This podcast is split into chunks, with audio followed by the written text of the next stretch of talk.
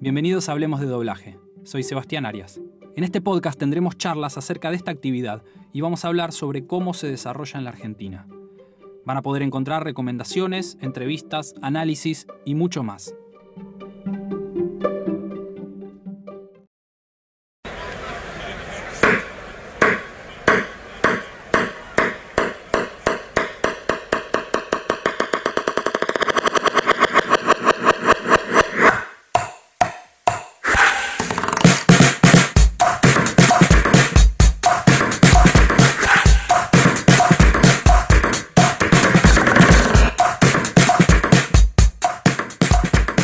Nombre completo.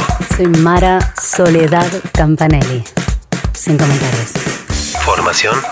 Y bueno, a nivel formal hice la, la carrera de formación del actor o actriz en, en EMAD, en la Escuela Municipal de Arte Dramático. Bueno, ahora es Escuela Metropolitana de Arte Dramático. Y recién en el 2002 di con el doblaje en Argentina, no sabía que existía. Y de casualidad accedí a un, a un curso que fue un privilegio porque fue con Alejandro Auteiral, Lucila Gómez e Irene Guizar. Y mm, nada, fue una formación muy, muy rica para mí porque tuve posibilidad de práctica, un montón de horas, la verdad que fue, fue muy bueno. Y después el atril, atril y más atril. Y después, bueno, hay cosas que por ahí no están directamente relacionadas con, con, la actuación, pero para mí son fundamentales. Toda la formación que estoy teniendo ya desde hace varios años sobre el método funcional de la voz, que desde que lo empecé a, a entrenar con Roxana Peralta, mmm, me involucré a poco cada vez más. Estoy eh, estudiando y pronto, si todo va bien, si abren los aeropuertos, vuelo a Alemania para poder hacer la formación y certificarme allá. Y después todo lo que hice, toda la vida me llegó de manera informal, también para mí es parte de, de lo que hace ese momento actoral. Haber cantado en coros, haber estado en un taller de teatro escolar alucinante, eh, que me contaran cuentos, que me contaran, que me cantaran, que el acceso a la literatura y a la música, todo eso creo que también en algún punto es parte de esa formación. ¿Cuánto hace que trabajas en doblaje? Más o menos 17 años, sí. El curso que hice fue en el 2002 y mi primer trabajo habrá sido en el 2003 recién. ¿Recuerdas cuál fue tu primera grabación? Mi primera grabación creo que fue en Civisa un reality con. lo dirigía Tian Brass. Eh, yo hacía de una melliza de otra. Que, o sea, en un programa sobre mellizas o gemelas, muy interesante. Creo que la otra la hacía Lucila Gómez y fue todo como, ¡ay, Lucila Gómez! Eh, pero el primer trabajo que yo recuerdo así con cariño, porque fue uno de los primeros y fue buenísimo. Fue un personaje muy, muy mínimo eh, en la serie Lane, una serie para el canal Locomotion, un anime que dirigió Alejandro Auteiral y bueno, feliz. Espero no escucharlo porque seguro es un desastre. Pero ese fue el primer trabajo que recuerdo con cariño. ¿Recuerdas el diálogo? No, no recuerdo ningún diálogo, nada. No, no. El, el reality olvidable, absolutamente. Y lo otro no, no me acuerdo nada. ¿Cuál fue el trabajo que más te costó? Ay, no sé, me parece que me olvido los trabajos que me costaron. o sea, me olvido bastante de los trabajos, no tengo, no, tengo, no soy fan de mí misma. Eh, no mal, sino que no me acuerdo, no, no, no voy juntando en la memoria ni en el archivo sonoro tampoco. Me cuesta bastante esa parte. Me acordé, sí, de la película Monster, protagonizada por Charlize Theron, hice ese, el doblaje de ese protagónico en un momento en que yo recién, eran mis comienzos, típica eh, práctica del doblaje eh, de, de, quemar a los novatos y novatas. Por suerte ya no se hace tanto. recuerdo perfectamente transitarlo sabiendo que yo no tenía las herramientas suficientes, que no me las estaban dando y a la vez que era un personajón. Eh, y bueno, lo padecí, lo padecí en ese aspecto. ¿A qué personaje le tienes más cariño? no sé, a todos. No, a todos no. Seguramente otra vez no me voy a acordar. Voy a nombrar a la que nombro siempre porque es imposible eh, olvidar la Fang. Uno de los primeros trabajos así que recuerdo con mucho cariño. Eh, Dave el Bárbaro, una serie que se pasaba por Jetix, dirigida por Alejandro Auteiral. Eh, nada, placer, todo, siempre me divertí mucho. Era un poco la contracara del protagonista. Eh, le tengo cariño también a personajes que los niños y niñas me vienen a decir, por favor, haceme, que es Jessie, una serie de Disney, Maléfica, en la versión de la película Descendientes. Los niños siempre me las piden y, eso, bueno, me genera un poco de cariño, obvio. La hipopótama de los cuentos de Tinga Tinga, divertidísima.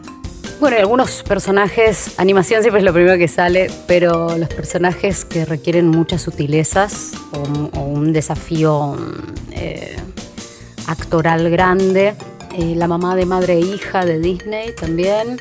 Y después este, cosas como, no sé, eh, el personaje que tenía en la miniserie River, grabamos en Gapsa, también una cantidad de sutilezas. Y ese me dio mucha satisfacción. Después cuando lo escuché me quedé contenta con lo que había hecho y eso también me genera cariño hacia ese personaje. Ordena según mayor preferencia para grabar, documentales, realities, películas, series, videojuegos. Eh, definitivamente series eh, sería lo que prefiero porque los personajes tienen continuidad y dada la dinámica del doblaje, eh, del trabajo, que es bastante vertiginoso, mm, está bueno tener continuidad porque le vas encontrando el gusto poco a poco. Después películas, depende de la calidad, pero siempre prefiero ficción. Documentales, no, videojuegos, videojuegos, sí, es divertido. Videojuegos, documentales también y realities al final los odio. ¿Grabaste o grabas canciones? Sí, grabé, grabo, cada vez que se puede, por suerte. Sí, amo grabar canciones, está buenísimo. Si hay dirección, ¿no? ¿El doblaje es imitación? El doblaje no es imitación. Por ahí hay alguna cuota de imitación al inicio, si no tenés muchas referencias, si no tuviste una formación muy clara, eh, pero no es, algo, no es algo que esté en la definición del doblaje para mí, no. Ordena según mayor importancia en un buen doblaje. Lip sync, actuación, traducción, mezcla, casting, acento neutro, dicción.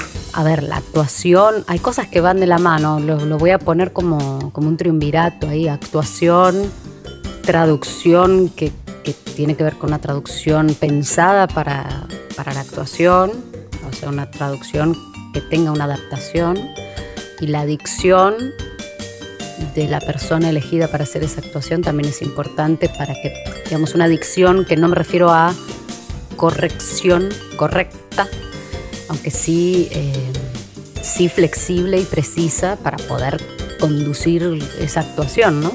Después la mezcla quizás es importante también. Perdón, no, el casting primero. Sí, el casting, o sea, qué voz se asignó para ese personaje. Mm, si no tiene nada que ver con el cuerpo que estás viendo, es durísimo.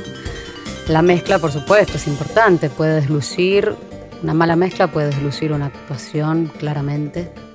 Eh, sí, el lip sync también. No me vuelve loca. Eh, la verdad que cuando lo veo, no, no me vuelvo loca. ¡Ay! te quedó un cuadro tarde. Si hay una buena actuación, es importante, no digo que no, pero... Y al final el neutro porque me parece que no puede condicionar una actuación. Si es verdad que si es un mal neutro, en el sentido de un neutro que está por delante de la actuación, y yo lo escucho así, eh, y bueno, no, me hace cambiar de canal. ¿Hay algo que sepas ahora que te hubiese gustado saber cuando empezaste? Bueno, en relación al español neutro, justamente, me parece que me hubiera gustado eh, tener el concepto que hoy, después de mucho tiempo, después de dedicarme también a la enseñanza y, a la dirección, fui forjando, digamos, que trabajo con esa perspectiva. Me parece que cuando inicias, y en muchos casos se mantiene así, el neutro es medio una incógnita, eh, aunque te lo definan en los libros y qué sé yo, eh, después te das cuenta en el, trabajo que depende mucho de la escucha del director o directora del momento. Eh, y que esa incógnita que nadie revela demasiado se transforma en justamente un lugar rígido que no permite en muchos casos la, el desarrollo actoral, que es lo más interesante, o, lo que finalmente después hace creíble un trabajo, ¿no? ¿Cómo te llevas escuchando tus trabajos? No me disgusta escucharme, eh, aunque un material no me guste como me quedó, no es que sufro. Este, no me dedico a escucharme. Lo he hecho para armar mi canal de YouTube.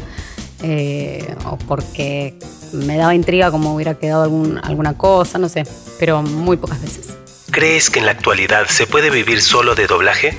Eh, no, no puedo asegurarlo porque, no sé, quizás haya compañeros o compañeras que, colegas que puedan vivir del doblaje. Depende mucho de la cantidad de trabajo que puedas hacer. Yo creo que no, que hace rato que no. Eh, una porque creció la cantidad de actores y actrices que se dedican a esto y no tanto así la cantidad de trabajo. Eh, otra porque subió mucho el, costo de vida y no así eh, a, la par los salarios, estamos por detrás todo el tiempo. Lo que sí, el, doblaje por ahí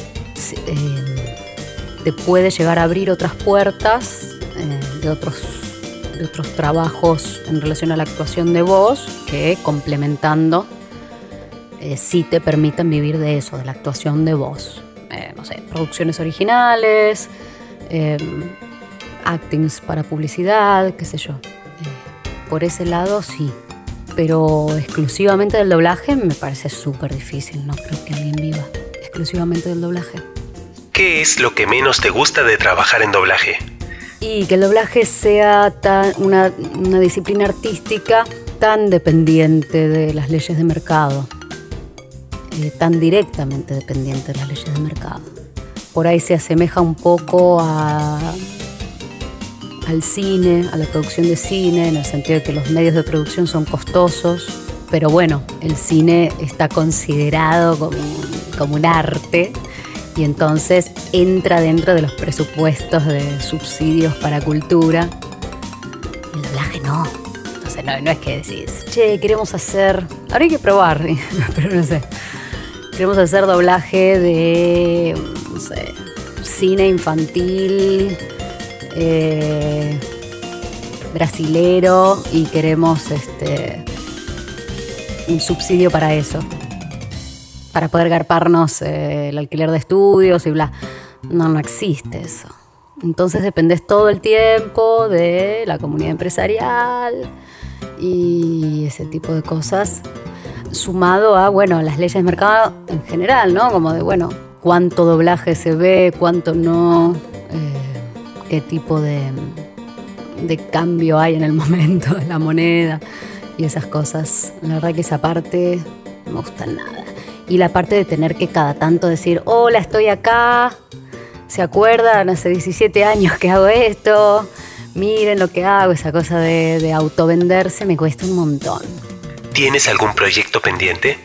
Mm, no sé, me gustaría dirigir un poco más. Hice, dirigí varias cosas. Me gustó mucho la experiencia.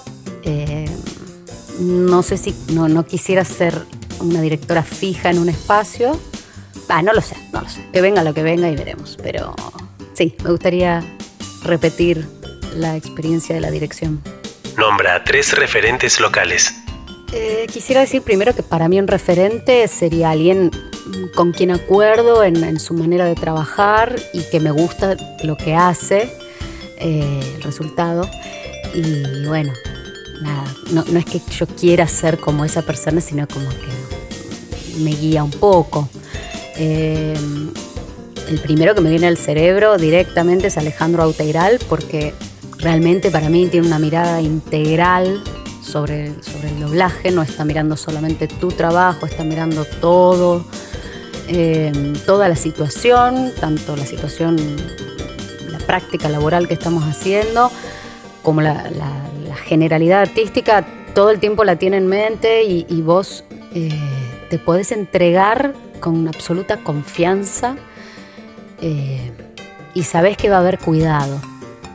Por lo menos esa fue mi experiencia y, la, he visto replicada en su ética laboral, en su práctica, además de su visión artística, coincide un montón. Eh, y bueno, creo que fue un tipo que abrió eh, una posibilidad diferente este, para el doblaje y creo que eso es muy valorable.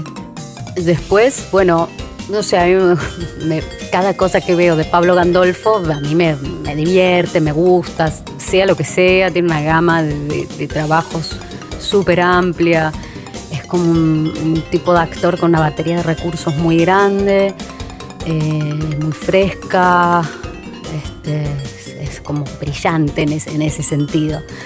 Eh, y bueno, se relaciona con mucho compromiso, con mucha alegría, con su trabajo le sacaría un par de pilas cada tanto, porque me, agota ver eh, su energía.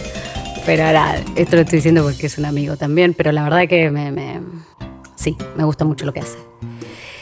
Y voy a nombrar a Livia Fernán. Para mí Livia es como... Ahí sí te digo, quiero envejecer como actriz como ella. no, eh, quiero ser yo misma, pero la verdad es que me gusta mucho lo que hace. Me parece que hay algo fundamental y es que con la cantidad de años que tiene de carrera no se envició, sino que se enriqueció, que supo encontrarse en las nuevas en las nuevas estéticas del doblaje y es una voz de una edad que, no hay muchas, entonces eh, también muy valorable por eso. Y además tiene una manera de trabajar súper hermosa, también comprometida, alegre, humilde. Nada, me encanta. Beso, Olivia. ¿Cómo llevas tus anotaciones? Soy malísima, no llevo anotaciones ya. Ya no estoy llevando anotaciones, me rendí. Es medio que me rendí. He llevado libretita, cuadernito, agenda. Anoté en el celular, usé aplicaciones. No, no, no me. No sé. No tengo rigurosidad, entonces en cuanto Perdí la rigurosidad, la pifia. Eh, medio que también a partir de que la Asociación Argentina de Actores está regulando el tema, un poco descansé ahí. Antes tenía que ser más eh, aplicada conmigo misma porque eh, si no nadie controlaba lo que hacías. podías perder trabajos que no cobrabas nunca más. Creo que tengo para cobrar, ahora que recuerdo, ¿Qué consejo le darías a quienes recién empiezan? Mm, no sé si puedo dar consejos porque no me gusta esa posición, como si yo supiera algo que otros no. Por ahí desde el deseo es, che, averigüen, investiguen. Eh, no es solamente hacer voces, que es simpático. Pónganse a charlar con otros que hace mucho que están. Eh, yo estoy abierta siempre para eso.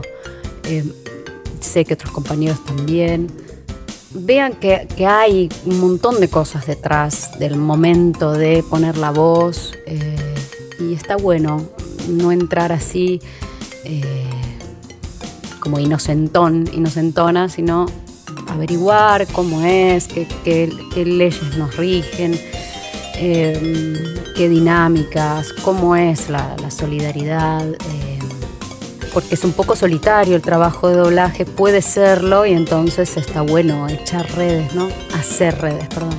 Y bueno, y otra cosa es no perder la formación nunca, o sea, estar ávidos, ávidas de, encontrar espacios de formación constante, tanto para el propio instrumento vocal, corporal, como para lo actoral. Eh, me parece que, que hay que estar todo el tiempo renovando eso.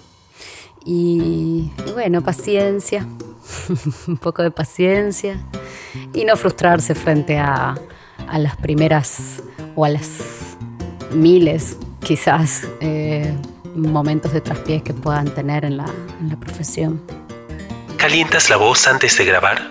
No, no hago lo que se llama un calentamiento, no lo hago porque trabajo de otra manera, pero em, sí estoy atenta a cómo está mi, mi eficiencia vocal ese día, si estoy cansada, bueno, trato de activar el cuerpo cuando voy llegando al estudio, eh, activar la inspiración sobre todo, la musculatura en general, para estar tónica.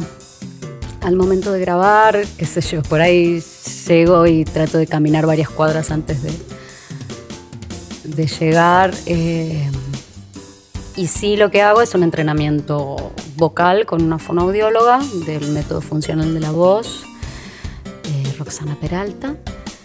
Cada 15 días este, lo mantengo con mucha regularidad hace ya muchos años. Salvo ahora, la extraño. ¿Tienes algún destrabalenguas o frase especial que suelas decir? No, no, no tengo ninguna frase o algo que suele repetir. ¿Te haces controles foniátricos?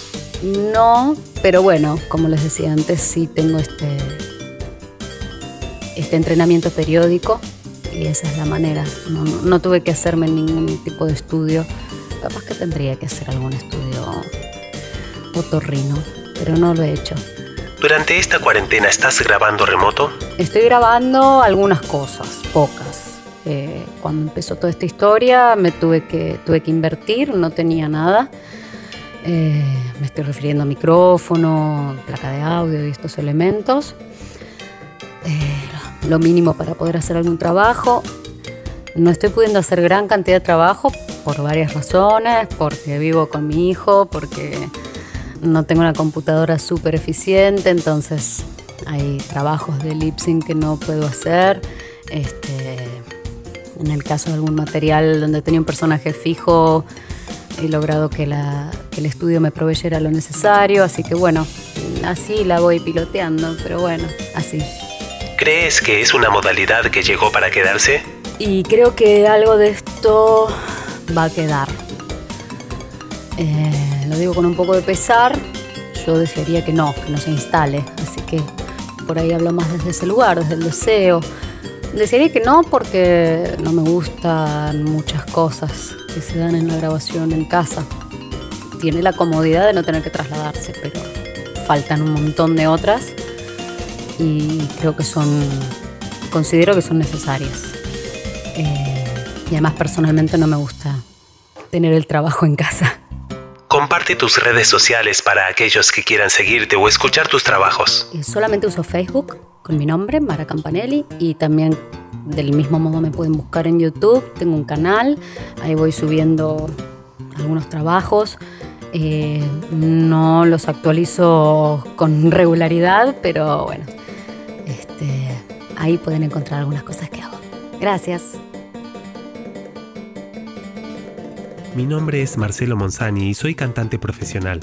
Pueden encontrarme en Instagram como arroba marmonzani y en YouTube pueden encontrar mi canal con el nombre Marcelo Monzani.